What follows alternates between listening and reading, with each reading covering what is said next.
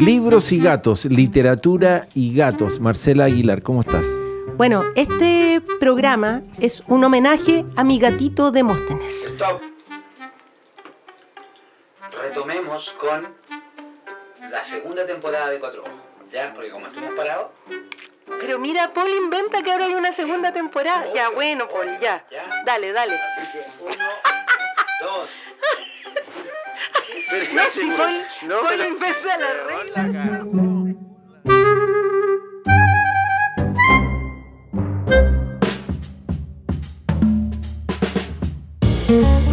ADN Podcast presenta Cuatro Ojos, un libro que se puede escuchar en un podcast que se puede leer, con Pancho Moat y Marcela Aguilar.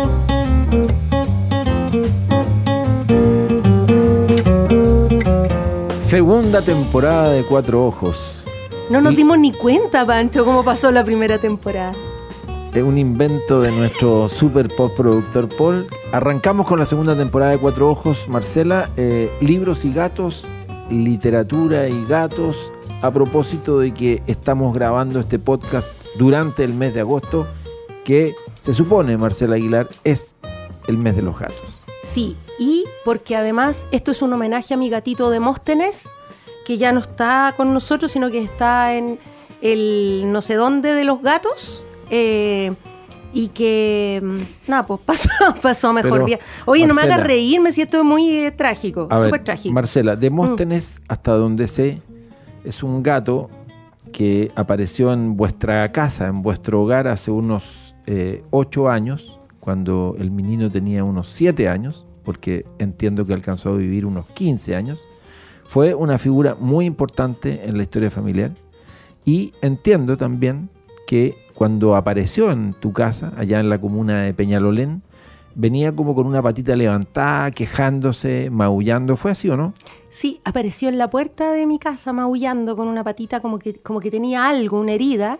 Y mi hija Catalina, que tiene muy buen corazón, lo recibió, le dio leche, le dio comida, lo acogió en la casa. Ya. Y al día siguiente lo llevamos al veterinario. Para el- determinar qué le ocurría. Y el veterinario dijo que no tenía nada. Dijo, si, si hubo una astilla, ya salió.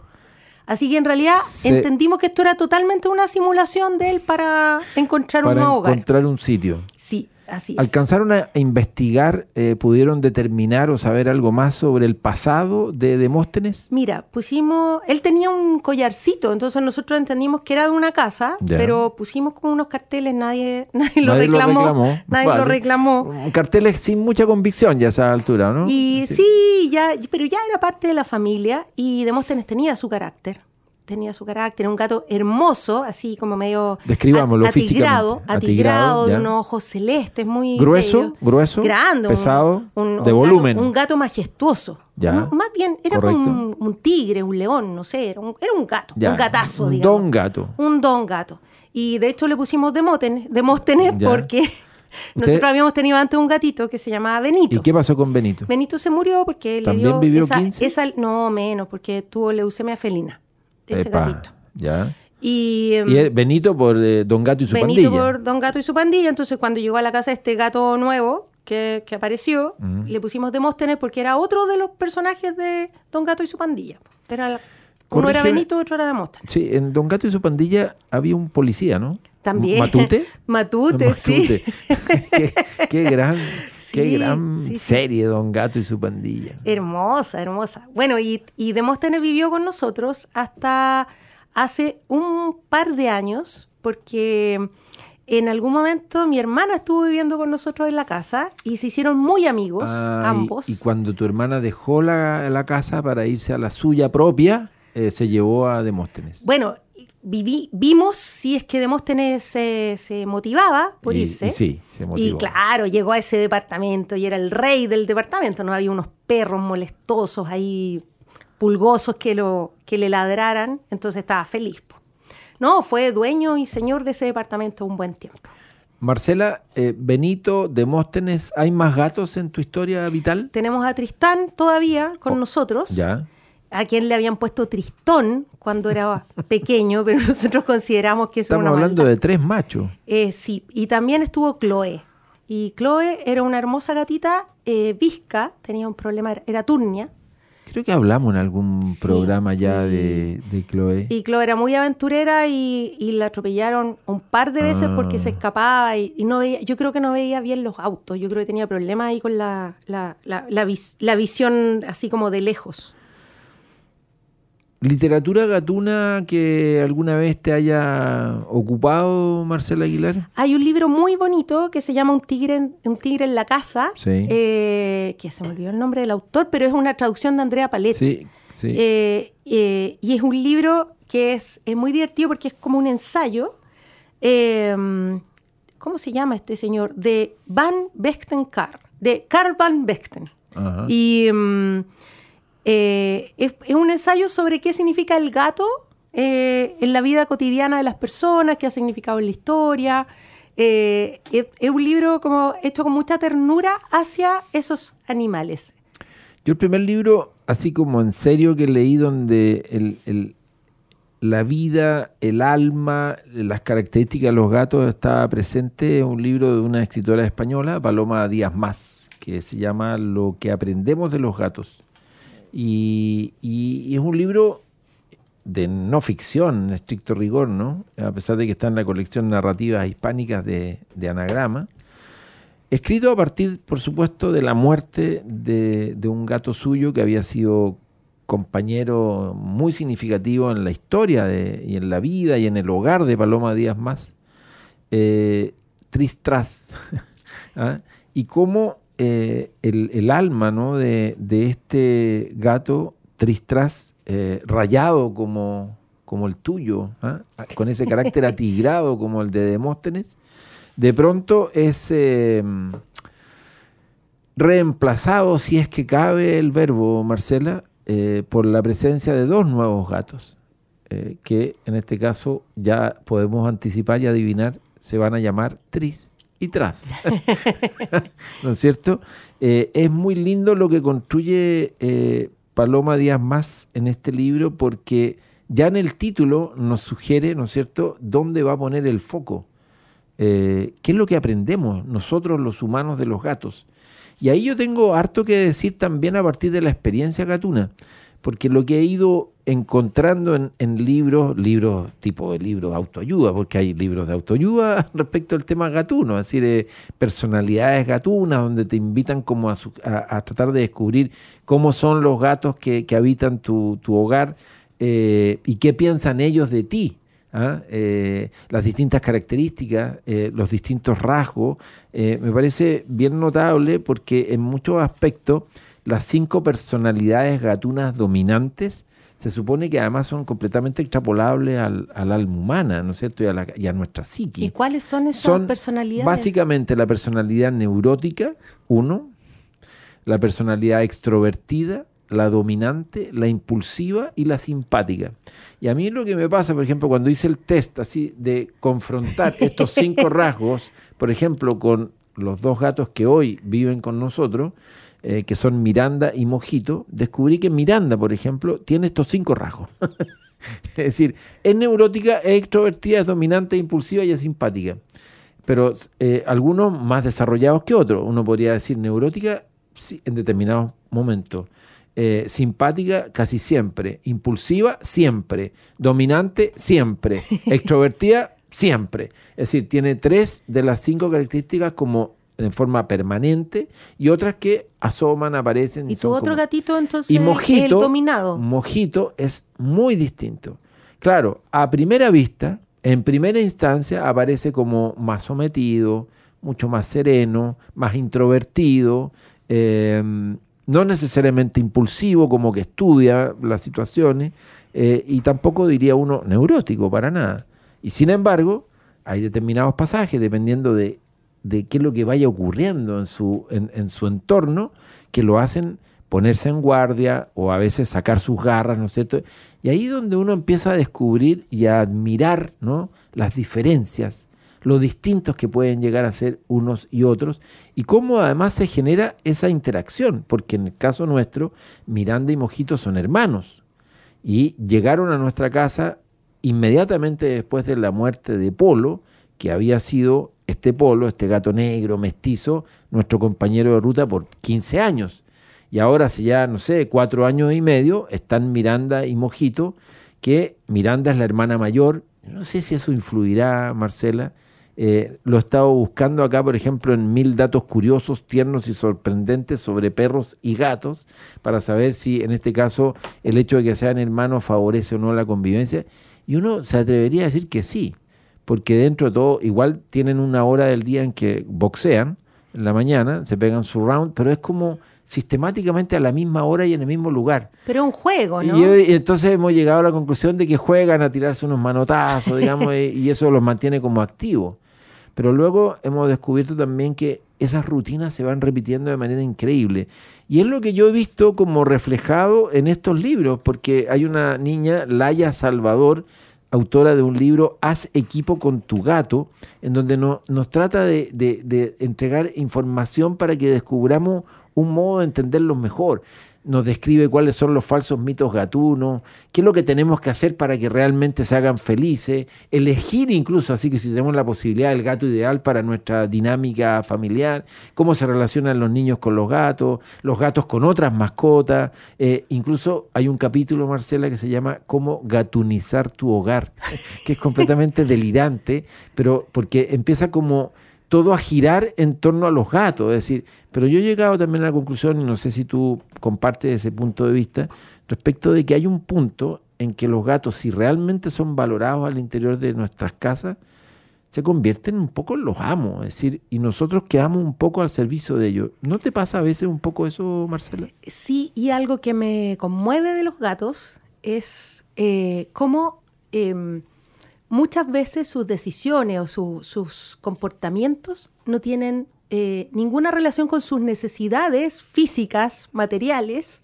sino que responden a sus emociones, a, su, a, sus, a cómo se sienten. Son muy espirituales. Son muy espirituales. Y eh, te cuento que eh, nuestro gato Tristán vivió un periodo de crisis importante este verano cuando mi hija, que era su compañía, su compañera, en la casa, eh, se independizó. Ella se fue de la casa porque ella es grande. Y, Tristán no quería comer, no quería tomar agua, no quería hacer nada. Tristán, Tristán se quería puro quedar ahí tirado. Tuvimos que llevarlo al veterinario, por supuesto. Eh, tuvieron que ponerle suero al gato porque estaba en, en una crisis emocional. Y después de eso empezó un periodo de completo eh, regaloneo del gato. O sea, eh, ver qué quería comer, si le gustaba esta comida o la otra, dónde quería comer, generar un espacio para él seguro, eh, donde no le molestaran los perros que hay en mi casa. Y, finalmente Tristán quedó dueño de un espacio importante de, de la vivienda familiar. Em, y ya, ya se recuperó, yo lo he visto que tiene, tiene recuperó el peso, está bien. Pero. El peso. pero. Eh, pasó por una depresión, atravesó una depresión. Pasó por un momento difícil, sí. Así me hubiera servido tu libro sobre cómo entender a los gatos. Haz equipo con tu gato. Yo creo que hay un libro de Blackie Books eh, que quizás es la Biblia para los que aman leer y además les interesa el mundo de los gatos. Se llama El Gran Libro de los Gatos eh, y tiene como subtítulo Los mejores relatos, ensayos y poemas de la literatura felina universal.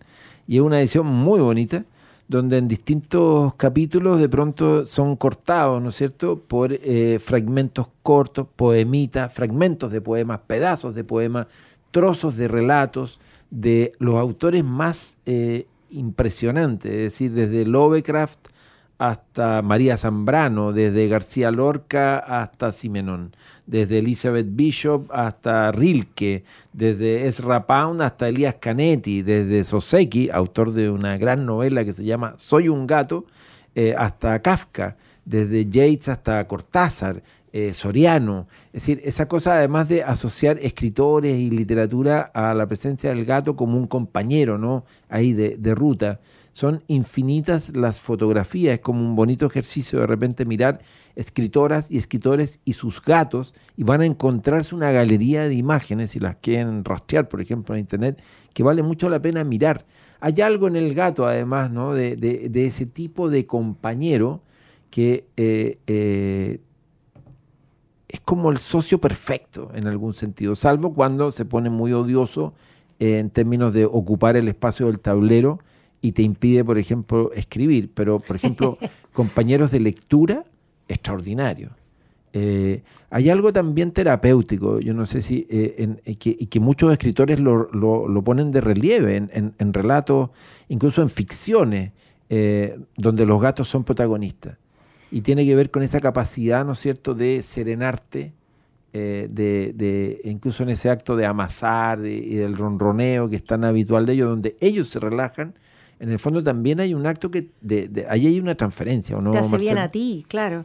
Hay un libro de Ruth Berger que se llama Alma de Gato, que cuenta 78 historias de amor e inspiración entre humanos y felinos. Aparecen y, y muchos de los que aparecen- te mencioné también. Exacto, aparece, bueno, Garfield y su creador Jim, Sí, Jim Davis, aparece Edgar Allan Poe y Plutón, aparecen grandes, la reina Victoria y White Heather, eh, aparecen muchos eh, personajes famosos y su relación con sus gatos.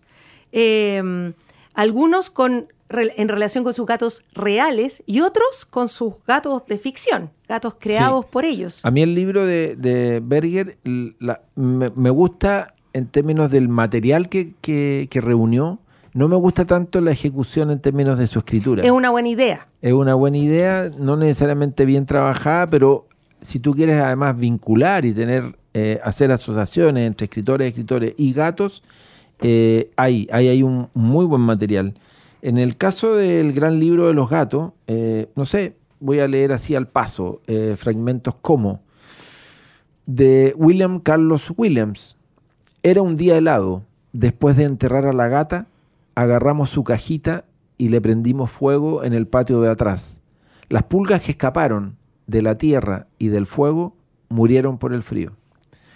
A propósito de una escena muy cotidiana en quienes eh, tienen gatos y, han tenido que vivir la experiencia de enterrarlos.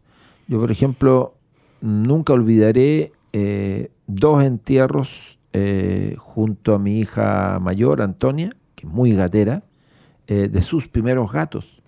Y lo que eso significó en su historia, en su biografía.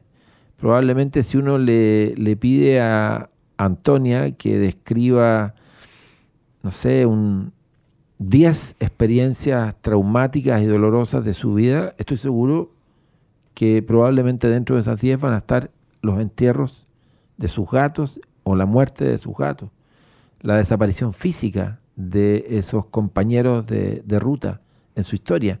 Yo creo que a través de ella eh, probablemente le estamos hablando a no sé, tanta gente que se conecta con el gato o con la gata de un modo que uno no es capaz de imaginar y de fijar en palabras y ser justo con el vínculo que allí se produce, ¿eh? ¿o no?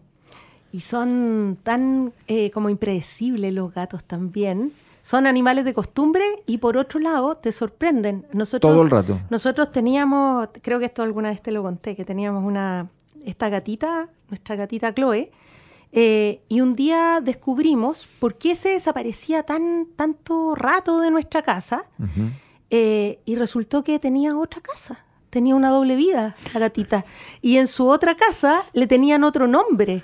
Y bueno, mi hija se encontró con esto por casualidad. Un día que iba pasando, venía del colegio, venía Doble caminando, vida. Y de repente se encuentra con Chloe en el antejardín de una casa, con un niñito pequeño ahí jugando. Y, y le dice, Chloe, ¿eres tú y Chloe? Como que se, se estira, hace unas cosas. Y el gatito le dice, no, no se llama Chloe, se llama, suponte, Chispita, no sé, tenía otro nombre. Eh, pero no, pues si es mi gatita, como, es mi gatita, mira, tiene, tiene el collar. No, no, no, si es mi gatita. Bueno, y ahí disputando. Y al final llegamos a un ¿Cómo se zanjó esto? Era de las dos casas. O sea, porque en el fondo la gatita era de donde Tuición quería. compartida. Sí, claro, claro. Y cuando Chloe murió, tuvimos que ir a contarle a la otra familia Oh, que porque Chloe- ocurrió sí. O la- mientras estuvo con ustedes. la encontramos, la encontramos nosotros, porque la encontramos en la calle, porque la habían atropellado. Y, y tuvimos que ir a explicarle a la otra familia. No es tan porque- distinta a la historia de Garfield. ¿ah? Garfield es uno de los gatos que tuvo la Antonia y que en la casa de al lado eh, estaba completamente aguachado. Pero en la casa contigua. Ellas vivían en un condominio en la calle Reina Victoria, en la comuna de la Reina. Y estaban completamente aguachados Garfield. Entonces eh, ya se daba por, por hecho que, que, que una posibilidad cuando Garfield no estaba en su casa era que estaba en la casa vecina. Y cuando Garfield eh, murió finalmente, eh, fue a morir a la casa vecina. Y eso eh, enlenteció su búsqueda, es decir, y sobre todo su hallazgo, ¿no? Y fue muy, yo diría, particular, ¿no? Creo que esa, esa, esa capacidad de multiplicarse y multiplicar los afectos y los vínculos que uno lo echa un poco a la talla, ¿no? Yo encuentro que habla eh, fantásticamente de, de esta capacidad que tienen ellos de, de repartirse y de, y de al final no convertir en una tragedia el no pertenecer. Fíjate que a propósito de eso, de Angélica Freitas, El gato se fue, dice, lo que dicen de los gatos es cierto, nosotros somos de ellos y no al revés. Yo te tengo otro poema que Vamos. yo sé que te encanta, que es de Wisława Ah, me mataste. que se llama Un gato en un piso gato en vacío. un piso Dale, vacío. leámoslo. Dice, Morir, eso no se le hace a un gato. Porque ¿qué puede hacer un gato en un piso vacío? Trepar por las paredes, restregarse en los muebles. Parece que nada ha cambiado y sin embargo ha cambiado. Que nada se ha movido, pero está descolocado. Y por la noche la lámpara ya no se enciende. Se oyen pasos en la escalera, pero no son esos. La mano que pone el pescado en el plato tampoco es aquella que lo ponía. Hay algo aquí que no empieza a la hora de siempre. Hay algo que no ocurre como debería. Aquí había alguien que estaba y estaba, que de repente se fue e insistentemente no está. Se ha buscado en todos los armarios, se ha, recorrido la estantería, se ha husmeado debajo de la alfombra y se ha mirado. Incluso se ha roto la prohibición y se han desparramado los papeles. ¿Qué más se puede hacer? Dormir y esperar. Ya verá cuando regrese. Ya verá cuando aparezca. Se va a enterar de que eso no se le puede hacer a un gato. Irá hacia él como si no quisiera, despacito, con las patas muy ofendidas y nada de saltos ni maullidos al principio. Tú sabéis, Marcela, que ese poema, Un gato en un piso vacío, de Wisława Szymborska, la poeta polaca, se lo, se lo escribió a partir de la muerte de su pareja. Entonces es, es fantástica porque además esa pareja suya amaba a este gato y tenían un vínculo tan potente. Ellos eran pareja y no vivían bajo el mismo techo. Entonces este gato, ¿no es cierto?, protagonista de este poema, esta voz que construye Chimborska era el gran compañero en el cotidiano de la pareja de Wisława. Y me parece extraordinario cómo construye el relato sobre la ausencia, sobre el duelo, sobre el vacío, encarnado en, en la figura de un gato. Me parece que es notable como para ir cerrando este cuatro ojos dedicado a los libros y los gatos, a los gatos y a los libros, probablemente más a los gatos que a los libros, eh, con un poema como ese. eh, y la invitación, creo, a buscar la mucha y buena literatura que hay, en donde los gatos aparecen, ya sean tanto personajes o ya sea como compañeros de ruta de muchos protagonistas, hombres y mujeres, de muy buena literatura. Volveremos con los gatos, Pancho, yo creo. Siempre. Son compañeros de vida. Siempre. Cuatro ojos, libros y gatos, literatura y gatos, en esta, el primer capítulo de nuestra segunda temporada.